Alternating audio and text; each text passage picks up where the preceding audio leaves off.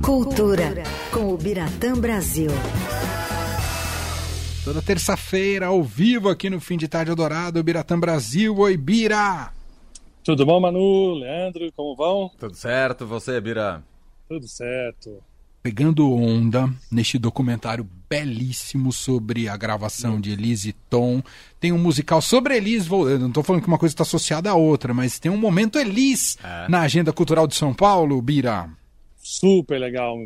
Eu ia falar do filme, que bom que você falou, esse documentário já estava há meses para estrear e finalmente entrou em cartaz. Vale muito, muito a pena ver.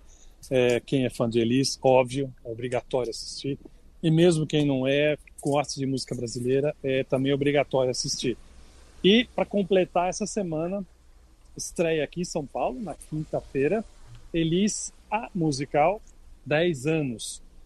Uma edição um pouquinho menor, é, com menos atores, inclusive. A, a, a duração também é um pouquinho menor em relação ao mesmo musical que estreou 10 anos atrás. Então, é comemorativo, mas acho que vale sempre falar de Elis. Se fosse 11 anos, 12 anos, 13 anos, valeria muito a pena também. E é muito a estrutura daquele musical lá atrás. É interessante, Manu, Leandro, a gente falar de Elis passar esses 10 anos, né? O musical, quem assistiu deve lembrar, contava a história da Elis, desde ela começando a cantar lá no Rio Grande do Sul até estourar aqui em São Paulo, no Rio, virar aquele aquele nome né, monstruoso que até hoje tem uma força incrível, e só não chegava a falar da morte dela, porque foi uma coisa muito triste em 82, então é meio que mencionado ali a, a morte dela. Mas o que valia muito a pena era a interpretação da Laila Garran, que era uma atriz que já fazia alguns musicais, mas não tinha uma projeção, e eu lembro que quando eu estava conversando com o Denis Carvalho, que é o diretor do musical, que também repete agora, ele falou assim: quando aquela baiana entrou cantando Fascinação, foi uma tremedeira geral. As pessoas ficaram assim impressionadas, quem estava na banca para selecionar, com a qualidade do trabalho dela, com a qualidade da voz, né, pela proximidade com a da Elis, é, e obviamente pelo próprio talento dela como cantora. Então ali já se sabia que haveria uma Elis Regina para o musical. E falando com a Laila agora, dez anos depois, ela voltando a um personagem, é, perguntei para ela como é que era isso, né? Voltar dez anos depois. Ela falou: Olha, esse personagem deixou muitas marcas no meu corpo. Então, ela disse que para algumas cenas foi muito fácil voltar a fazer, porque era tudo tão maravilhoso e tão forte para ela que o corpo reagia naturalmente. Falei, tá bom, e a voz? Como é que é agora, dez anos depois, você cantar como Elis Regina? É, ela falou, continua difícil, é, mas ela aprendeu com o tempo, que a voz da Elis é um pouco mais grave, era um pouco mais grave que a dela. Uhum. Então, ela se obrigava a cantar no mesmo tom, né, para estar tá muito próxima. E aquilo cansava, não só fisicamente, como vocalmente que hoje ela consegue se preparar melhor. Mas ainda assim é, é um espanto ver essa menina em cena é, e contando os principais momentos da carreira da Elisa Regina, que obviamente se confunde com a história da música popular brasileira, dos melhores momentos dos últimos anos da música popular brasileira. Então é muito legal voltar a ver Elis a musical, eu gosto desse título, a musical, que sempre é fulano de tal ou musical, é. né? Mas esse não, é, esse A diz muito antes da palavra musical, né? Realmente define bem esse personagem. Então, vai ser só um mês de temporada, não é muito tempo. Quem não viu, talvez porque não tinha idade, né, 10 anos atrás, a chance é grande agora. E quem viu e gostou, é, vale muito a pena voltar para recuperar esse momento tão monstruoso da nossa história da música popular brasileira. E aí pega mais ou menos toda a carreira musical dela, da Elis, ou Bira? Pega, pega tudo. É, todos os grandes momentos dela nos festivais né, da Record, uhum. depois na, na, parceria dela com o Jair Rodrigues, depois os casamentos dela né, com César Camargo Mariano, é, as relações dela com os filhos. E a, a, a última cena, eu não estou entregando nada, porque não é um spoiler. Eles fizeram uma, uma, tiveram uma ideia muito boa. O texto é, do Nelson Mota, né, da, da, do musical. Ele é, tem uma entrevista muito famosa da Elis, se não me engano, por Roda Viva, ou por algum programa da TV Cultura, em que ela se abre muito, que ela fala muito, né, a relação que ela teve errada com os militares, a relação com os pais, especialmente a mãe, os maridos. Então foi uma entrevista muito reveladora.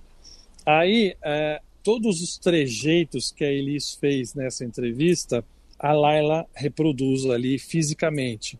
Mas a entrevista na cena do musical é um compilado de frases muito fortes que ela deu ao longo da vida. Que ela hum. não matou, que ela era chamada de pimentinha, né? Uhum. Tinha todo esse, esse contexto. O Duris me contou que ele teve uma amizade com ela nos últimos dois anos de vida. Né? Ela morreu em 82, mais uns anos, final dos anos 70 para até 82. E disse que um dia ela tava, eles estavam saindo lá no Rio, do Canecão, um show maravilhoso, foi um sucesso, o povo delirando, as pessoas querendo vê-la, falar com ela. E aí ele perguntou para ela, Elis, como é que é isso, né? Você ser considerada um quase um mito, as pessoas gostando de você. Ela falou: ah, não sei, eu não entendo. Eu sou baixinho e vesga, como é que pode? ela nem se. Né, não, e, e, não foi algo. Assim, ela não, não se tocou que a voz dela, a presença dela, a interpretação dela, porque não é só cantar, né? A uhum. não, não, só cantava, ela não era uma cantora, ela era uma intérprete. Né? Então, é, isso diz muito a respeito do, do que foi a personalidade dela. E o musical acho que traduz bastante isso também, sabe? Essa sensação de ter. E, como você falou, vai até o final, até a fase final da vida dela, ali já nos anos 80, é, quando acontece a morte dela. É, e, e, você, você viu. Bom, você citou brevemente no começo do comentário, mas você gostou do, do filme, Birá? Muito, nossa, é, é revelador. E é impressionante, né, Manu, lendo como que um, imagens como essa, relíquias, ficaram guardadas durante tanto tempo. Pois é, né? é verdade. É, é coisa do Roberto Oliveira, que eu não conheço pessoalmente, mas convivi com pessoas que trabalharam muito com ele. É uma pessoa genial e geniosa, então tem, tem muitas explicações aí. E é, é, incrível ele ter registrado aquilo, quer dizer, ter tido esse senso jornalístico, sei eu, ou artístico que seja, mas enfim, a, a, por sorte ele teve essa, essa percepção, gravou tudo isso, né, na época, os anos 70, e é, guardou isso durante tanto tempo. E agora, obviamente, a tecnologia ajudou muito, é, recuperando tudo aquilo. Então você vê como que realmente a, a genialidade se expressa ali, especialmente é, num, num, num, triângulo ali, né? Que é o, o, César Camargo, o Tom Jobim e a própria Elis, tentando equilibrar as coisas.